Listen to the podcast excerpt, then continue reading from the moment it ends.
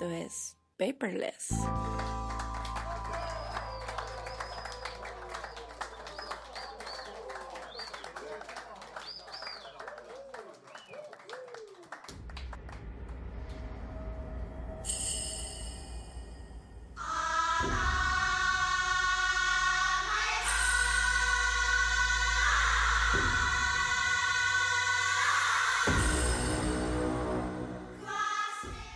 Hollywood no tiene la mejor de las famas a la hora de adaptar series de anime a películas.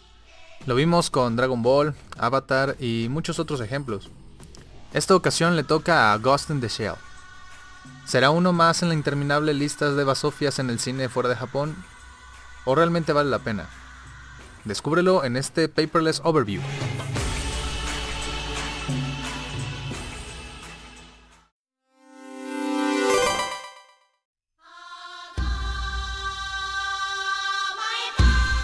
Antes de empezar hay que aclarar un par de puntos. Y es que la película está en cierto punto basada en la película original de 1995 y en parte del anime en la segunda temporada. En eso es donde está tomando referencia la historia de Ghost in the Shell, la película de Hollywood. Pero no es una adaptación 100% fiel. Eso es muy importante porque muchas personas van a creer que es una adaptación fiel a la obra original y que está 100% basada en ella y no es así. Esto lo digo yo como una persona que solamente vio esa película, la de 1995, y esta película, y ya. No he visto absolutamente nada más de Ghost in the Shell, siento yo que lo demás no me llamó la atención lo suficiente como para verlo.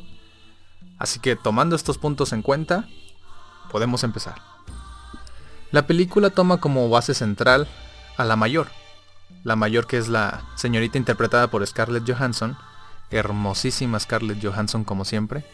Y toma un lugar en el futuro no muy lejano, donde los cuerpos cibernéticos ya son una cosa normal.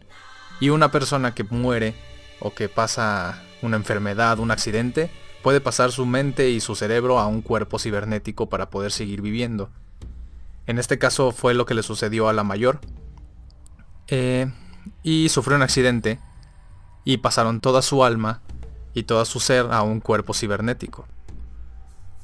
La historia de esta película se basa mucho en el conflicto que tiene la mayor internamente.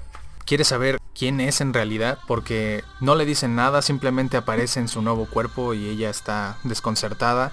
Tiene una cierta idea de lo que le dijeron que le pasó en su, pasado, con su familia, con demás cosas, pero no lo tiene todo en claro y eso es de lo que va la película. Trata de saber quién es, es la, la historia de cómo la mayor descubre la verdad, quiere saber quién es en realidad y se nos deja muy en claro que es una persona que tiene muchas dudas todo el tiempo. Es decir, que no sabe quién es, que no sabe qué hace ahí, no sabe realmente su motivación de hacer las cosas que hace. Ella sigue órdenes, las hace y como es prácticamente indestructible y tiene toda esta super fuerza y toda esta habilidad sobrehumana, pues lo hace sin ningún tipo, sin gran problema. Cumple su, su labor y ya, termina el trabajo. Y durante estas misiones ella está viendo ciertas cosas de su pasado, ciertas preguntas, ciertos errores en su código, que le van dando pistas de quién fue y de qué fue lo que pasó, y nadie le sabe contestar realmente qué es lo que tiene, y de ahí es de donde parte la película. Aquí hay un problema, y es que la obra original tiene un, un concepto muy distinto de la mayor a lo que nos presenta Scarlett Johansson en esta película. Eso puede ser un punto positivo o un punto negativo dependiendo de la persona que vaya a ver la película, porque si bien la mayor en esta película no hizo una mala interpretación, Scarlett Johansson no hizo un mal trabajo interpretando a la mayor. Sí hay ciertos huecos ahí, cierta diferencia con el personaje original. Es una mayor muchísimo más calculadora, es mucho más fría, es mucho más fuerte en su, en su personalidad. Y aquí nos presentaron a una mayor que es mucho más frágil, es mucho más voluble, es más sensible. Y eso no digo que sea malo, pero sí le da otra visión al personaje que puede que guste y puede que no. De ahí es de donde hay, una, hay un punto importante de si viste la obra original y vas a ver esta película o no sabes nada y la vas a ver. Yo creo que ahí hay una, una disputa muy fuerte que puede eh, hacerla buena o mala. Obviamente como cualquier película Ghost in the Shell no es una película perfecta. Y tiene muchos altibajos que pueden hacer a ciertas personas que la película se vuelva algo tediosa de ver. Y con ese tipo de personas me refiero a las que no tienen ni idea de Ghost in the Shell y que simplemente van al cine a ver una película entretenida. Para esas personas siento yo que en cierto punto la película se puede volver aburrida, lenta, porque tiene estas, estos apartados de, de montaña rusa donde en ciertos puntos la película es muy fuerte en cuanto a su ritmo y por momentos baja a una narrativa mucho más lenta y después vuelve a subir y después baja durante más tiempo, sube un poco, vuelve a bajar y eso es lo que la vuelve un poco irregular en su, en su narrativa, en su historia. Y eso puede agradarle a algunos, puede que no les guste a otros, puede que a los casuales que vayan al cine no les agrade del todo este ritmo que lleva la película. Porque la película, después de tener estos altibajos, llega un punto en el que en la última parte de la película es donde se eleva por completo y muestra este desenlace épico que, que la mayoría de las películas tienen que muestra toda esta carga de acción que se ha venido cocinando toda la historia. Ahí es donde, donde repunta la película y donde triunfan más en, todo su esplendor. Y en estas otras partes donde está lenta, donde es un poco más narrativa, los, los, que ya son más apegados a la franquicia es donde prestan más atención a los detalles, tienen como que más, captan más estas referencias y estos, estas partes donde se hace la historia un poco más fuerte es aquí donde, donde se divide los espectadores que tiene esta película, tanto los casuales como los más apegados.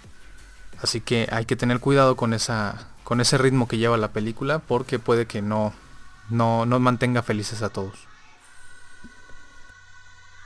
La película realmente es una, es una joya en el aspecto visual. Es decir, que cada una de las tomas, la fotografía de la película, el arte que maneja esta película es preciosísimo. Tiene eso, ese toque de, cyberpunk que a muchas personas, me incluyo, nos encanta. Todo, lo, todo el apartado visual donde se ven este Japón o este Tokio futurista, con todos estos hologramas, con todas estas eh, publicidad que hay en las calles, eh, la verdad a se me hizo un detalle increíble y que toma mucho referencia de la obra original, porque quienes vimos la película del 95 sabemos que mucho de esto fue respetado muy fielmente y le agrega también cierto detalle que en ese entonces no se podía hacer de una manera tan espectacular visualmente hablando como se hizo en esta ocasión, en esta película. Y eso yo creo que es uno de los puntos más más fuertes que tiene esta película, porque es apantallante visualmente. Es increíble de ver. Y eso yo creo que es algo muy bueno porque a las personas que no hayan visto nada de la serie original, que no tengan ni idea de lo que van, eh, se van a llevar una gran sorpresa, mínimo en el apartado visual. Se van a, van a salir sorprendidos de lo que vieron. Y si la vieron en IMAX, si la vieron en 3D, yo creo que tienen todavía más, más razones para salir apantallados del cine. Por el apartado estético de la película, que a mí se me hizo algo increíble. Hablando también en el apartado de la historia, eh, se nota muchísimo que los directores de esta película tomaron como referencia la, película original del 95 e hicieron un muy buen trabajo en adaptar esta historia a algo que si bien no es lo mismo, no está 100% fiel a la obra original, sí le agrega ciertos detalles que hacen que funcione bien la, trama, hacen que encaje muy bien en, en el argumento que le quieren dar, con un nuevo villano, con una nueva trama, y eso es algo que es muy bueno y que se, le agradece muchísimo a, los directores y a los guionistas. Porque si bien no lo hicieron al 100% una copia fotostática del guion original, sí conservaron la esencia y le tuvieron un respeto bastante grande a la obra original. Y eso es algo que las otras películas que han sido basadas en anime no han hecho y yo creo que es algo por lo cual fallan muy pero muy feo. Tanto en la combinación de argumento con apartado estético, esta película triunfa y yo creo que es lo que hace bien en diferencia a las otras, a sus competidoras o a las otras películas que están basadas en anime y que no supieron hacer bien el trabajo. Y eh, ahí tenemos claros ejemplos en el cine hollywoodense. Todos sabemos de quién estamos hablando. Tú sabes quién es Dragon Ball Evolution. ¿En qué falla la película? Pues yo creo que en cierto punto el hecho de que esté basada en un anime hace que muchas personas que ya vieron el anime vayan a verla con cierta expectativa y salgan tal vez decepcionados o tal vez puede que salgan sorprendidos. En mi caso yo salí sorprendido de la, de la sala y eso que yo vi el anime original. Yo creo que fue una buena adaptación y también creo que le hizo falta ciertas cosas. Pero lo digo yo como una persona que vio el anime original, que vio la película original de animación japonesa. Y ese es el punto negativo. Que una persona que vio las, la obra original tiene ya un punto de referencia de dónde basarse para criticar esta película. Y ahí es donde yo creo que falla. La película puede que le guste mucho a las personas que no tienen ni idea de Ghost in the Shell. Y yo creo que les puede quedar a deber bastante a las personas que son fans de Hueso Colorado de Ghost in the Shell. Entonces ahí la película tiene un pues tiene una disputa bastante grande entre si complacer al público que tiene ya años siguiendo la franquicia o darle algo fresco y algo original a las personas que no tienen ni idea y que quieren ir a ver una película entretenida, con un argumento sólido y unos efectos visuales apantallantes en el cine. La película queda como en un limbo de satisfacción a los fans y satisfacción a los que no son fans. Entonces la película triunfa y falla al mismo tiempo en varios aspectos. Eso no es malo, pero tampoco es bueno. Así que Ghost in the Shell quedas en un punto intermedio entre satisfacer a todos o no. Yo salí satisfecho de la sala, yo estoy contento con lo que vi y eso que yo también vi la obra original, así que yo feliz con el resultado final. Sin duda Ghost in the Shell fue una sorpresa bastante grande que ver en el cine. Ya saben que últimamente ha habido muchas películas que han sido pues bastante deplorables. Ahí tenemos el ejemplo de Power Rangers. Y han habido otras sorpresas que nadie se esperaba como Kong.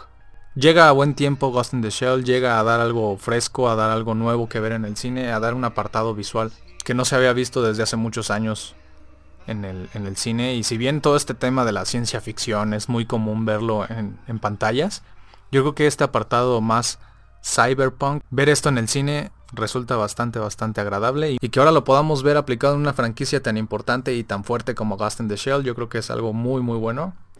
Esperemos que sigamos viendo buenas adaptaciones de animación japonesa en el cine o en cualquier otro medio como es Netflix. Ya vemos que viene la, la película de Dead Note ahora en Netflix. Pero de verdad, vayan a ver Ghost in the Shell. Yo creo que es una película que pueden disfrutar muchas personas.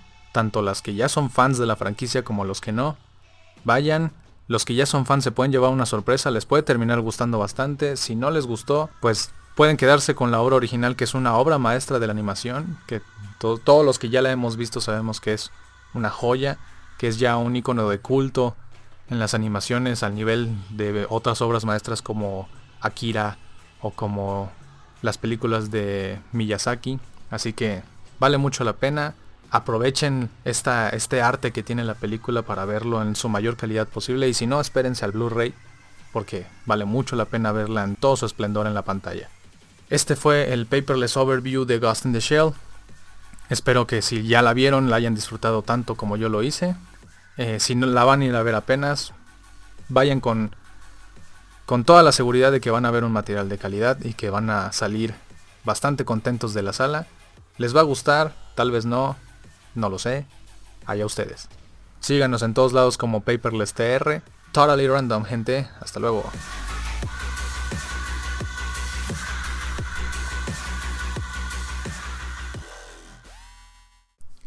Por cierto, hay un par de escenas que están prácticamente fotocopiadas de la obra original y que son una maravilla de ver en todos los aspectos.